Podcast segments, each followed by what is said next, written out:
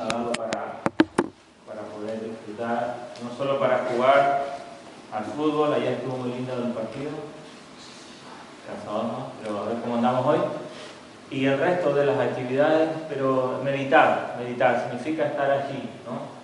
Con la palabra, marcando, marcando, marcando.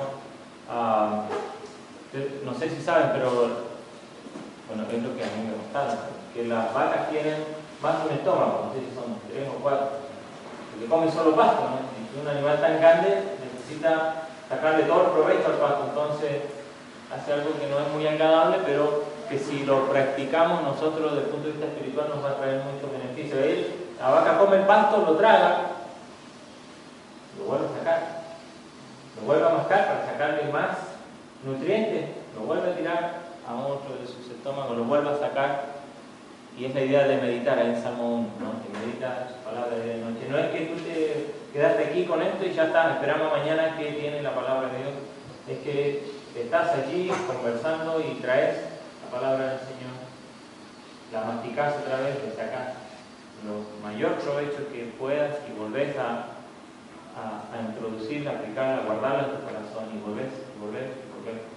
Ah, hemos hablado con algunos muchachos y, y mira, hoy día vivimos en un mundo que nos, nos invade con imágenes, con música, con ideas, con pensamientos, con filosofías y nos tiene la mente tan abarrotada de, del mundo. Ah, hoy día dentro de las empresas que más ganan dinero son las empresas de publicidad. Fíjate por la ruta.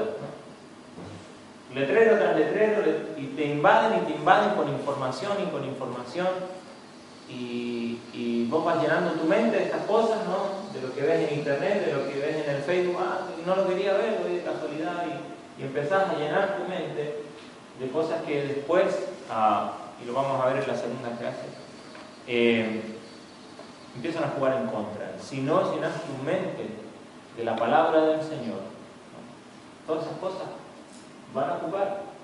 Cuando viene el tiempo de la tentación, cuando vienen los momentos de reaccionar, como se dice en Chile, el momento de los que hubo, donde hay que estar atento ah, y, no encontrarte en ningún lugar de tu cerebro ahí, de tu materia en algún pasaje que te pudiera ayudar porque no memorizaste, porque no leíste la palabra del Señor, porque no meditaste en ella. Así que aprovechar tiempo, tenemos una linda tarde y hoy día estaba bastante lindo para estar ahí afuera, así que aprovechar. José. A ver, repasamos. Un hombre a ver cuáles son los conceptos que hemos asumido con, la vida de José, que lo relacionamos. Fidelidad, ¿qué más? A ver una de las siguientes acá. Perdón, ¿qué más? Piedad, ¿qué más? Íntegro, muy bien.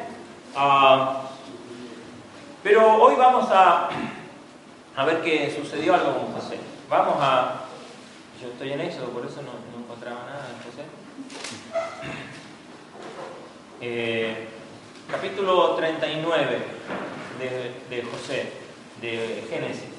Y dice que, lo vimos ayer, ¿cierto? Los hermanos vendieron a José.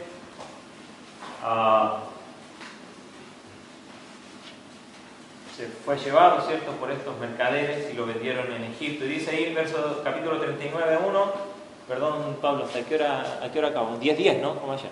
Sí. Está. Ah, dice que eh, llevado pues José a Egipto, Potifar, oficial de Faraón, capitán de la guardia, varón egipcio, lo compró de los ismaelitas que lo habían llevado allá. Solo un alcance. Potifar era un, era un general del ejército de, Faraón Feque, que era el capitán de una guardia que era la guardia de los verdugos. no era el mejor tipo como para irse a vivir con él, ¿no? Era el que, era el que se encargaba de cualquiera que, hiciera mal contra Faraón, eh, lo mataba no, no, era el capitán de los verdugos, era un tipo muy agradable, ¿no? estar en su casa. Entonces, bueno, ahí llegó José, ¿no? Y dice que más, y esto lo vimos ayer, dice más Jehová estaba con José, y espero que sea una realidad en tu vida también. Y dice, y fue varón próspero y estaba en la casa de su amo el egipcio. Ahora yo me pregunto, ¿cómo puede ser alguien próspero si está esclavo?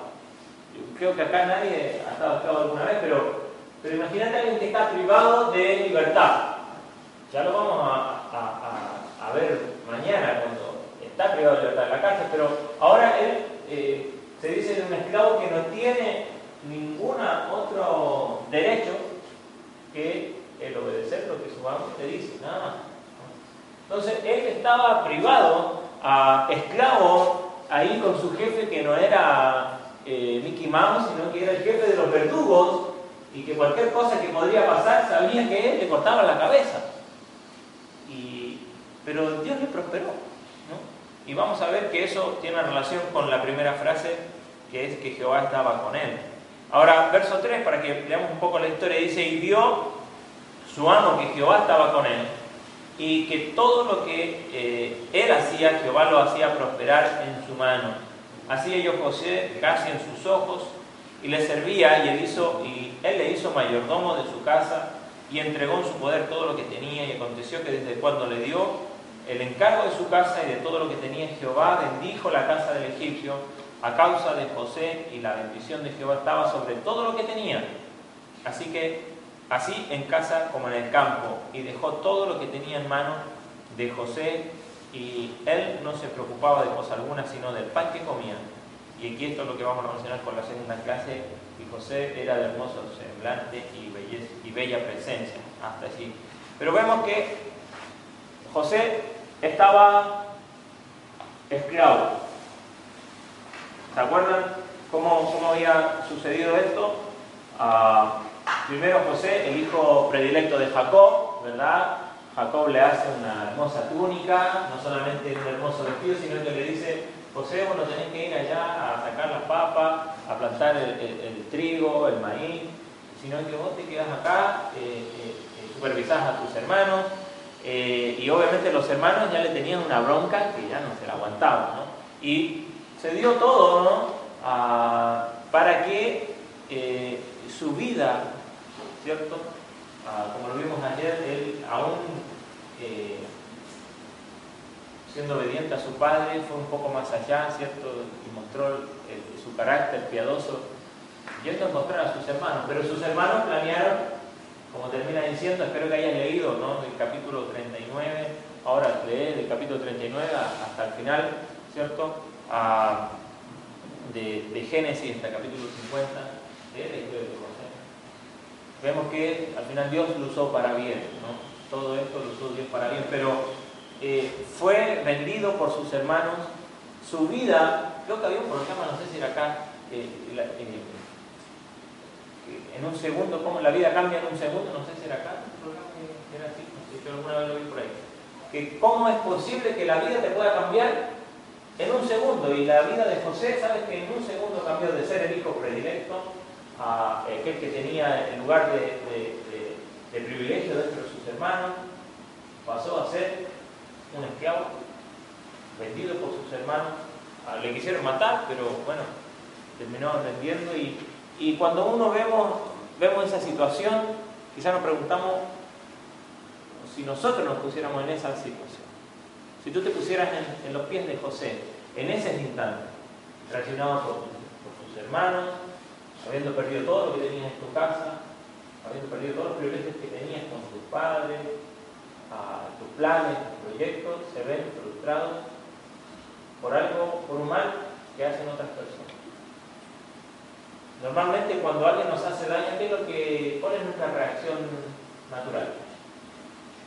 Seamos sinceros. A ver. ¿Perdón? Enojarnos. ¿Qué más? ¿Perdón? Vengarnos. Ya me va a tocar a mí. Y nosotros no pensamos en hacer lo mismo, sino que pensamos en hacer algo más. Y, así siempre crece la verdad. Después el otro responde, ¿y qué más? ¿Cuál es otra reacción que tenemos? Odio. Ahora, todas estas cosas se van guardando en el corazón. Quizás no tienes la oportunidad de vengarte, quizás no tienes la oportunidad de venir y darle, ¿cierto? y, reaccionar, y eso empieza a formar en el corazón amargura. No sé si has, tomado algo amargo alguna vez. No sé si alguna vez has tomado ajenjo. Es, una planta medicinal, en realidad ayuda, ayuda para algunos malestares físicos y es bastante mala, bastante mala. Ah,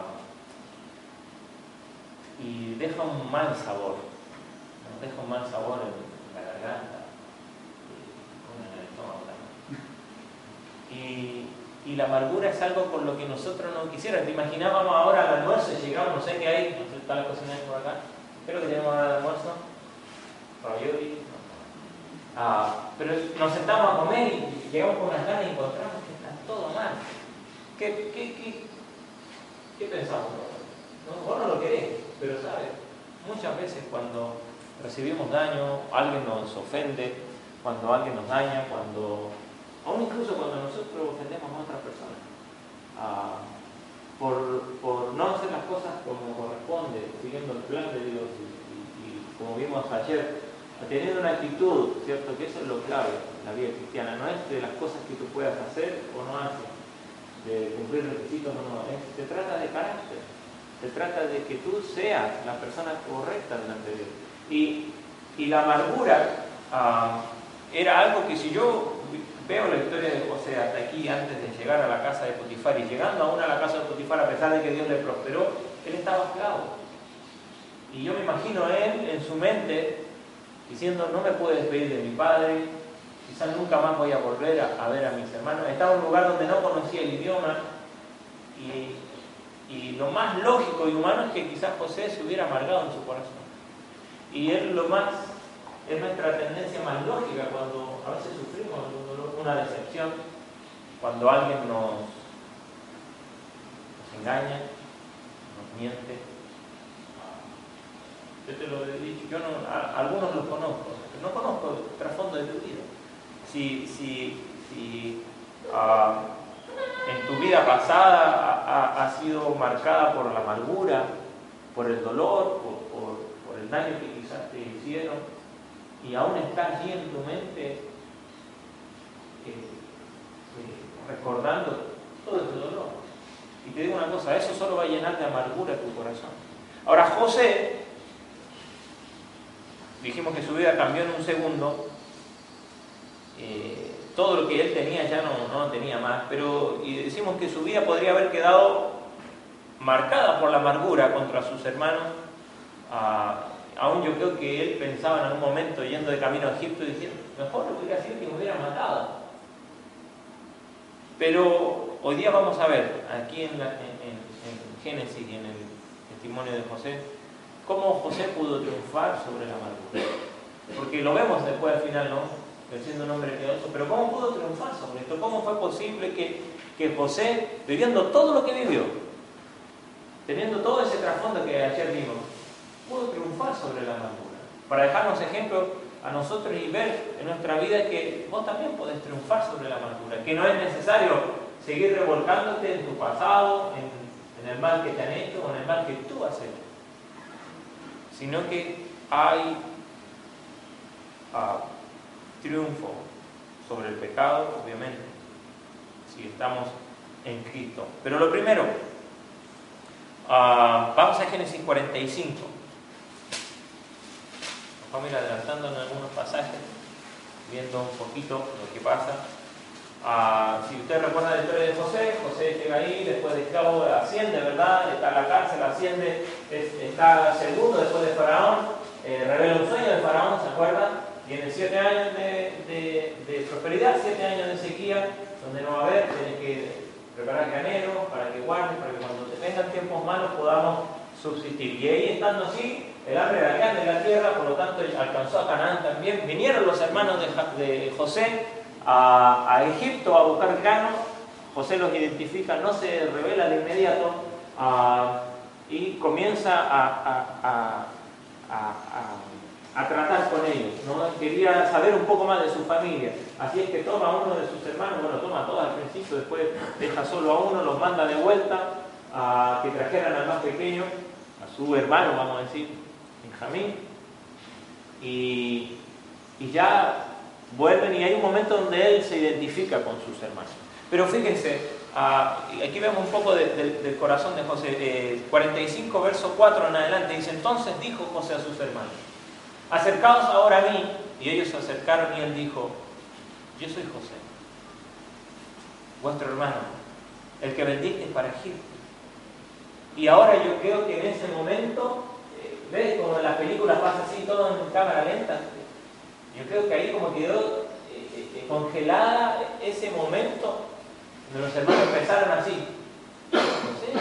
ahora nos va a matar, ahora se va a vengar, ahora. Y yo, si me pongo en el lugar de José allí, yo creo que no hubiese tenido la misma reacción. Pero fíjate la reacción que tiene José, dice, verso 5, ahora pues, no os entristezcáis, ni os pese de haberme vendido acá, porque para preservación de vida me envió Dios delante de vosotros. Pues ya ha habido dos años de hambre en medio de la tierra y aún quedan cinco años en los cuales ni habrá arada ni ciega y Dios me envió delante de vosotros. Fíjate cuántas veces dice Dios. No dice ustedes me vendieron, ustedes me... Sino dice Dios, Dios me envió delante de vosotros.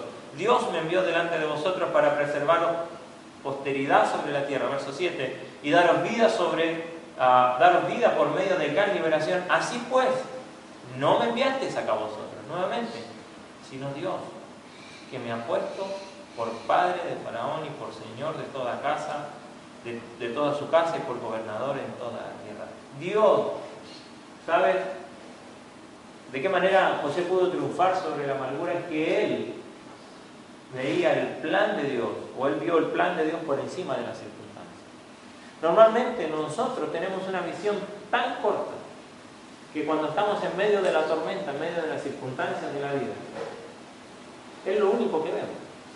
Y, vivimos en un mundo que va tan rápido que no nos da, ¿cierto? Y, nosotros muchas veces vivimos al mismo ritmo y no nos da para mirar más allá de nuestras circunstancias.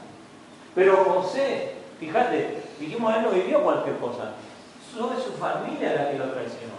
Fueron sus hermanos los que lo vendieron. Fue sus hermanos que años estuvieron allí con celos y hasta que encontraron el lugar y el momento para deshacerse de él y no se fue a, vivir solo, ahora ya me olvidé, sino que se fue esclavo con un hombre al cual, si bien Dios le prosperó allí, pero no era la mejor casa para irse si hubiese tenido la oportunidad de elegir. Pero él pudo sobre la amargura porque vio el plan de Dios por encima de las circunstancias. Y eso es clave en la vida cristiana, porque ayer dijimos, la escuela de Dios es la escuela del dolor. No, estoy hablando de, de, ese sufrimiento, sino que es de la aflicción. Estoy convencido, esta es mi convicción personal, estoy convencido que la vida cristiana o que el creyente está o entrando en una prueba, en medio de una prueba o saliendo de una prueba, para volver a entrar a otra prueba y estamos constantemente siendo probados por Dios. Y si fallamos estamos siendo disciplinados por Dios. Porque Dios lo que quiere de nosotros es lo mejor. Y Dios ocupa la prueba para qué? ¿Qué dice eh, el Señor ahí en Pedro? siendo probada más preciosa que el oro. Él quiere purificarnos, Él quiere que seamos más limpios para Él. Y la única forma de purificar algo, como el oro, ¿qué es? El fuego. Entonces, cuando uno estudia Santiago, por ejemplo, y uno dice, nuestra naturaleza es ser impacientes, ¿no? Y una hermana me decía, Felipe, estoy llorando por paciencia, pero ahora entiendo que si oro por paciencia el Señor me va a mandar pruebas. Y es así. Es así. Y la vida cristiana se trata de eso, pero no podemos quedarnos atados a la amargura, porque eso termina envenenando nuestro corazón. Pero José pudo triunfar sobre la amargura porque él vio el plan de Dios por encima de las circunstancias. No fue una víctima, no se hizo la víctima. No dijo, ah, pobre de mí, mis hermanos me vendieron y y ahora yo no estoy con mi padre y ya no tengo nada de lo que antes tenía y ahora estoy esclavo aquí y empezó, ay, pobrecito de mí. Acá podemos ver que él ya tenía en su corazón y sabía, esto está dentro del plan. Esto está dentro del plan de Dios. Ah, él decía, Dios me envió aquí. En Efesios 2.10, si lo quieres anotar, ¿qué es lo que dice? Lo sabes, ¿no? Porque somos hechura suya, creados en Cristo, para buenas obras, las cuales Él preparó de antemano para que anduviesen. Entonces tiene un plan para ti, ¿sabes cuál es ese plan? A ver, ¿con qué chica me va a casar? No, que andes por buenas obras. Y es así de simple. A veces yo hablo con muchachos, con señoritas, y estoy orando que por la voluntad de Dios. Y la voluntad de Dios está en la Biblia. ¿Qué querés que Dios te revele? Que te muestre una película ahí, ¿qué es lo que tienes que hacer? Lo que tienes que hacer es mirar a Cristo. Mirar por encima de las circunstancias. ¿Cuál es el plan que Dios quiere para tu vida? Él ya preparó buenas obras de antemano. ¿Qué es lo que tenemos que hacer nosotros? ¿Qué dice ahí? Andar por ella. Dios tiene un plan para ti, Él quiere utilizarte para su gloria. Pero cuando uno ve el plan de Dios, uno entonces ah, no se pone como víctima de las circunstancias. Y si somos sinceros, ¿cuántas veces nos fijamos? Y, nos vemos como víctimas de, lo que estamos pasando, de cualquier dificultad, grande o pequeña. Y decimos, oh, así, yo saludo, ¿cómo estás? Bien, pero ya se me va a pasar. Ah, y sí, ahí andamos. ¿Sabes? Uno puede triunfar sobre la amargura cuando ve el plan de Dios por encima de las circunstancias. Yo te dije, yo no sé de tus traumas pasados, de tu vida pasada, pero Dios tiene un plan. Dios tiene un plan. Ah, yo se los comparto como motivo de oración. Mi cuñada tiene 33 años, junto a su esposo, ellos sirven al Señor, ella está sufriendo de un linfoma. Muy, es un tipo de cáncer al, sistema linfático, ahí en Chile. Ah, es muy, fuerte, es muy grave, muy agresivo. Y lo que hablo con mi cuñado cada día y, los versículos que nos sostienen, y a nosotros también hay Isaías 55, 8, ¿no? ¿Lo sabe?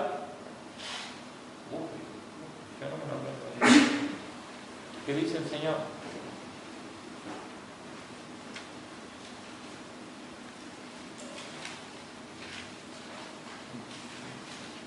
Porque mis pensamientos no son vuestros, ni vuestros caminos, mis caminos, dice Jehová. Como son más altos los cielos que la tierra, así son mis caminos, más altos que vuestros caminos, y mis pensamientos más que vuestros pensamientos. Y dijimos que Dios nos ha creado en Cristo para que, y nos ha preparado de antemano para que tuviésemos por esos caminos, que son mucho más altos que los que nosotros pensamos. Entonces, yo no sé las circunstancias que estás viviendo, pero te digo una cosa, Dios tiene un plan mucho mejor para mucho más allá de lo que tú te imaginaste. Y Dios te está preparando para algo quizás. Ahora, en, las circunstancias, si respondes como una víctima, entonces te digo, vas a quedar atado a la amargura. Si respondes con, resentimiento, con rencor, con, quedarte en el pasado, entonces vas a quedar atado a la amargura. Y el plan que Dios tiene para ti, entonces lo vas a frustrar. Dios tiene un plan para ti. Pero es necesario pasar por las circunstancias, que muchas veces son dolorosas.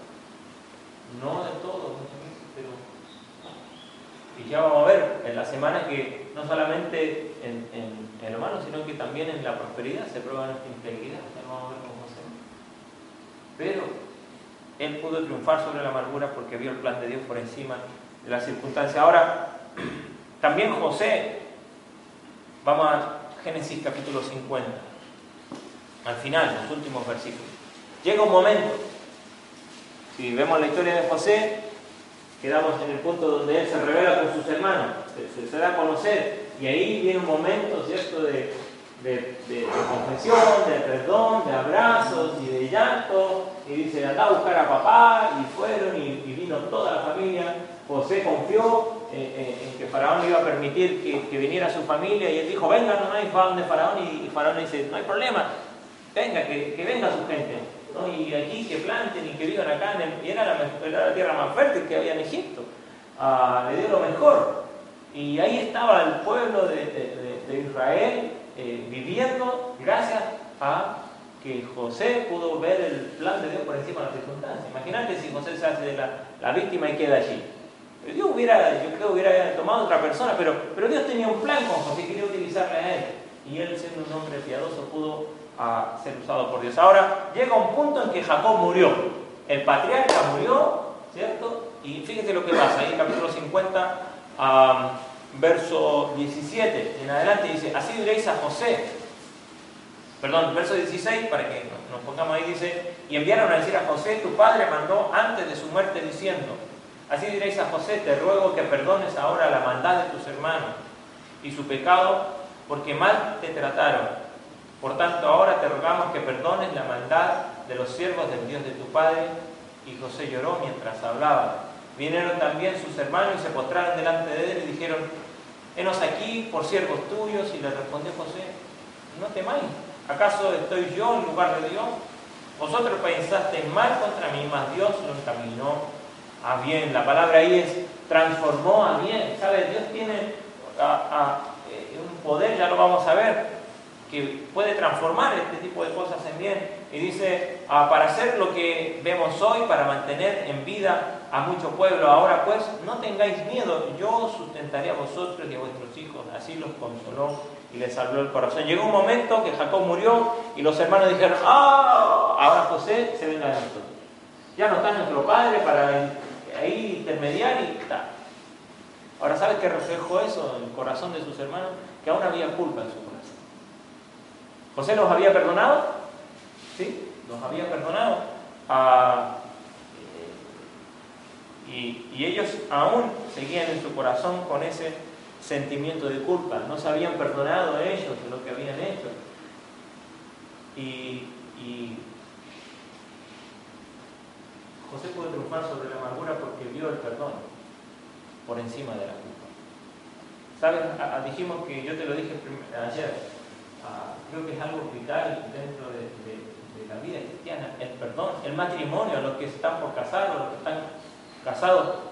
La vida matrimonial se trata de aprender a perdonar porque somos dos personas distintas, pecadores, que fallamos, y tenemos que aprender a perdonarnos nuestras, nuestras diferencias, nuestros errores. Efesios capítulo 4, verso 1 en adelante dice, yo pues preso en el Señor os ruego que andéis como es digno de la evacuación con que fuiste llamados. ¿Qué dice después? Con toda humildad y mansedumbre, soportando con paciencia los unos a los otros, en amor. Y el último versículo del capítulo 4, ¿qué es lo que dice? Buscarlo, por favor. 4.32. Dice, ah, humildad, mansedumbre, paciencia, pero algo más. ¿Qué dice ahí el último pasaje de este capítulo? ¿Alguien lo lee fuerte?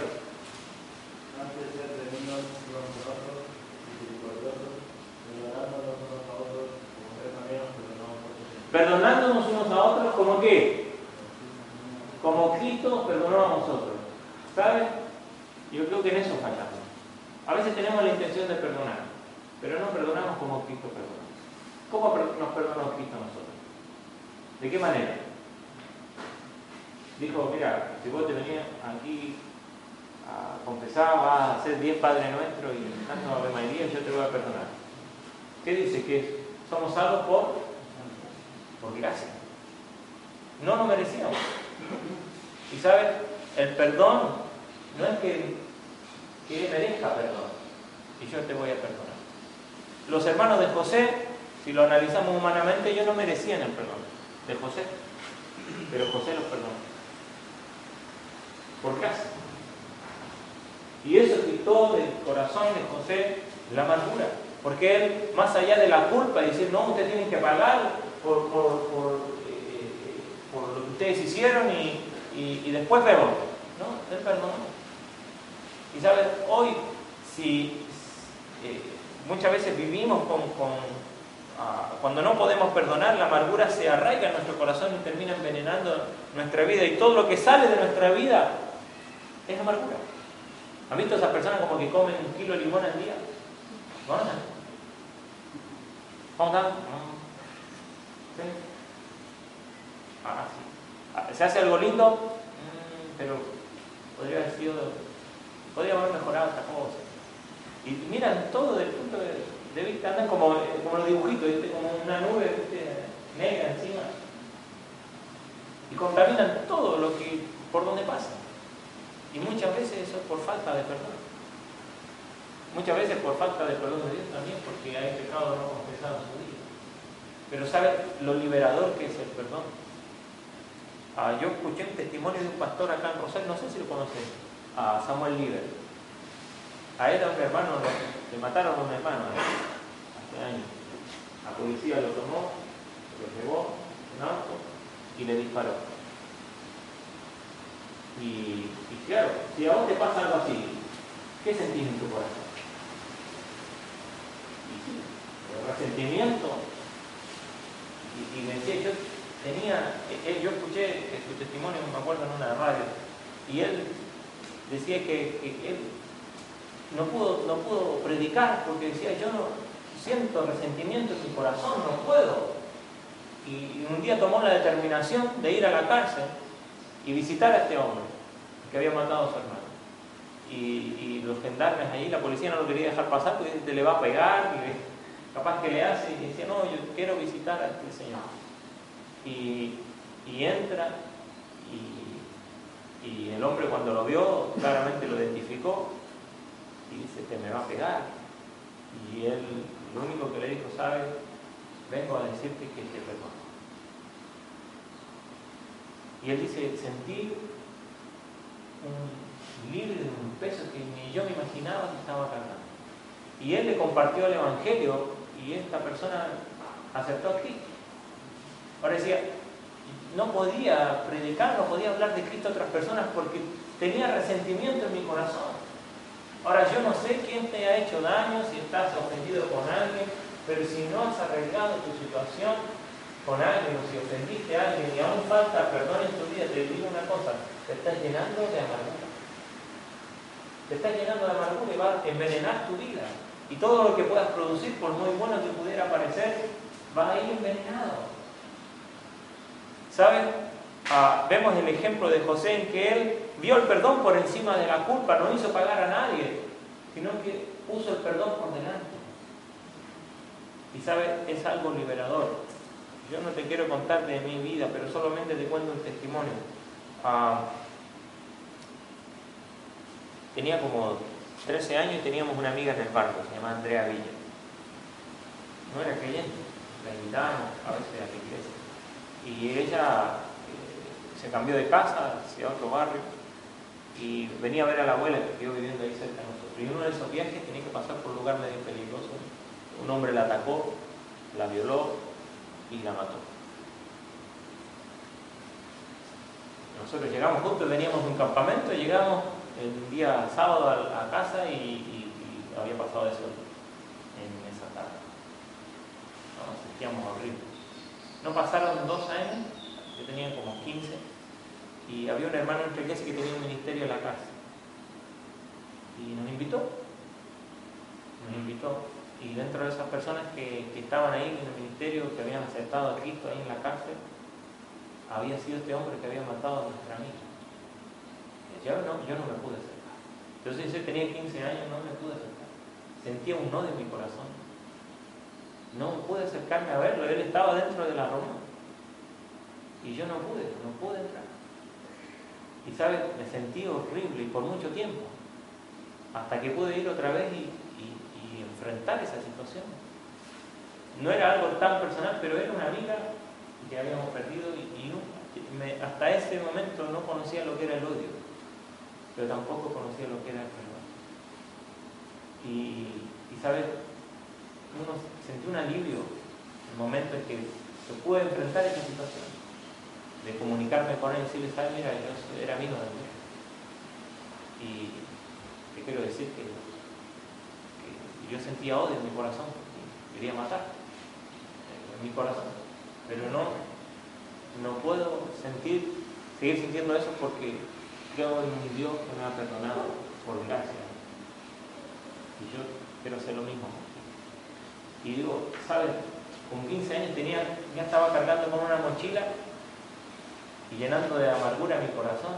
Y sabes, la edad que tú tengas, y no sé el dolor que hayas pasado, Pero si aún hay falta de perdón en tu corazón, arreglar la situación. Arreglar la situación, arreglar cuentas con Dios. Y si aún puedes acercarte a esa persona que quizás te ha hecho daño, o tu, situación personal, si le has hecho daño al Señor y te sientes culpable, arreglar tu situación. La falta de perdón llena de amargura el corazón, pero el perdón es liberador. De la misma manera que Dios nos perdonó a otras personas por hace? José pudo vencer la amargura, porque dijimos al principio, vio el plan de Dios por encima de las circunstancias, porque vio el perdón por encima de la culpa, pero también, fíjate, lo leímos recién ahí en Génesis 50, verso 20, dice, vosotros pensasteis mal contra mí, mas Dios lo encaminó, dice, a bien, Dios lo transformó a bien, y José vio el poder de Dios por encima de, sus problemas, por encima de las tormentas, por encima de las calamidades que le tocó vivir. Él pudo ver el poder transformador de Dios en que Él puede, lo que otros pensaron para mal contra Él, Él pudo ver el poder de Dios, que eso lo encaminó a Dios. ¿Sabes? Cuando viene el mal a nuestra vida, muchas veces nosotros nos, este, nos cegamos, nos ensimismamos, nos hacemos las víctimas, como decíamos antes, y pensamos en nosotros, nosotros, porque yo, porque yo, porque yo, porque esto, porque... Y no somos capaces de ver el poder transformador de Dios en que puede usar la maldad. ¿Escucháis esto? Puede usar la maldad para bien tuyo. Y tú decís, no, ¿cómo? Sí, Dios tiene ese poder. Y lo vemos acá en la vida de José. Él mismo lo dice. Vosotros pensaste mal contra mí, pero Dios lo transformó a bien. Un testimonio que me encanta Ah, en la Biblia es, de Pablo. Ah, ya en su último viaje, yendo a Roma, ¿se acuerda qué pasa? Naufraga. Pablo había orado, quería llegar a Roma y Dios estaba cumpliendo su propósito, ¿cierto? De llegar a Roma y me imagino Satanás, ¿cierto? Y el enemigo diciendo, Pablo va a llegar a Roma, no, vamos a hacer que se hunda ahí en el medio del Mediterráneo. Pero se salvó, llegaron a una isla de Malta. Y estando allí, estaban buscando leña. ¿Y qué pasa con, Pablo? Se le prende una serpiente y lo muerde. Y imagino, bueno, si no lo pudimos ahogar en el mar, vamos a decir que lo, muerde una serpiente y todos están esperando que se empezara a echar y se empezara a morir. Y Pablo, ¿se acuerdan la historia? ¿No? ¿Alguno? Bueno, lean Y la tira la serpiente al fuego y, y todos sorprendidos y ¿qué pasa con este hombre? Y aprovechó la ocasión Pablo para qué? Para predicar el Evangelio. Y Satanás aún insistía en, que eh, frustrar el plan que tenía Dios para Pablo con el mal, pero Dios lo transformaba bien. Aún cuando llega después a Roma, lo ponen en la cárcel y dice ahí que eh, eh, lo tenían, ya no podía Pablo salir a predicar, ¿no? estaba preso, pero le traían de la guardia del pretorio, que era una guardia principal, ¿cierto?, de, Roma. Entonces le traían guardias cada cuatro horas, dicen los historiadores, y lo encadenaban a Pablo. Y Pablo decía, no tengo que salir para afuera, me lo traen aquí, por cuatro horas les predicaba el Evangelio y les daba duro, después ya que venga el siguiente, cuatro horas más, al siguiente le predicaba el Evangelio, le predicaba el Evangelio, el tipo no se podía ir, el que estaba encadenado allí era el soldado, no Pablo. Y ahí te das cuenta cómo el mal Dios lo puede transformar para bien. Y dice más adelante Filipenses que se formó una iglesia con quiénes? Con los del pretorio. Toda esa gente llegó a conocer al Señor y eso formaron una iglesia ahí en Roma. Entonces todo lo que Satanás quiso hacer para mal en la vida de Pablo, Dios lo transformó para bien. Y sabes, muchas veces estas situaciones que no nos gusta pasar y, tratamos de evitar, somos eh, nuestra reacción natural es evitar el dolor, evitar eh, eh, salir dañado. Pero ¿sabes? Cuando podemos mirar el poder de Dios por encima de las calamidades, entonces vamos a poder tener victoria y, triunfar sobre la amargura. Ah, José pudo ver eso, el poder transformador de Dios. Pudo ver ah, el perdón de Dios. Sabía que había un plan para él. Ahora yo te pregunto, en la situación en que estás viviendo, a, medida que uno va creciendo, los problemas se empiezan a tornar mayores. Pero ya sea la situación que estás viviendo, hay algo que quizás te está dificultando crecer, que te está deteniendo en, tu comunión con Dios, que está llegando quizás de amargura a tu corazón. Quizás dice, no, no puedo perdonar, pero sabes, Dios tiene un plan para ti. Dios tiene un plan para ti. Y ese plan no es que tú te encandezcas, es que Él se encandezca. Es que Él se encandezca. Ah, Juan dice, en esto es glorificado mi Padre, que llevéis mucho fruto y seáis así mis discípulos. Nosotros sí, nosotros seguimos a Cristo, somos sus discípulos, pero estamos glorificando al Padre realmente. Dios tiene un plan para ti. Ahora, ¿sabes? Vamos a ver y vamos a ver ahora en la segunda clase. Ah, hubo un momento quizás mucho más peligroso en la vida de José. Que no fue el pozo, no fue que haya sido vendido como esclavo, ni la cárcel, sino que fue un momento en que todo el plan que tenía Dios para José se podía frustrar. Ahora, solo hay uno que puede frustrar ese plan. ¿Sabes quién es? ¿Sabes quién es? ¿Quién es? ¿Quién? A veces le echamos la culpa a Satanás. Lo vamos a ver ahora. Pero sabes, quédate con esto. Dios tiene un plan para ti. Estás caminando hacia allí. Dijimos, somos hechuras suyas, creados en Cristo para buenas obras, las cuales Él preparó de antemano para que anduviésemos en ellas. ¿Estás por esos caminos? ¿O te estás llenando de amargura? Examina tu corazón y ponete delante de Dios. Vamos a ver. Padre, gracias porque tu palabra nos enseña. Bendiga este tiempo. Uh, ahora en ve y que preparemos nuestro corazón también para la siguiente clase y que podamos meditar en tu palabra. Gracias, Señor, porque no porque merezcamos algo, sino por tu gracia, tú nos has perdonado, nos has diseñado un plan para nuestra vida. Perdónanos porque muchas veces nos apartamos de esos caminos. Pero, Señor, que podamos vencer la amargura con el perdón, viendo tu plan, viendo tu poder transformador. A pesar de las circunstancias, de las calamidades que puedan venir a nuestra vida, tú tienes un bien para nosotros. Y te lo agradecemos, porque eso no es por merecimiento, es por gracia.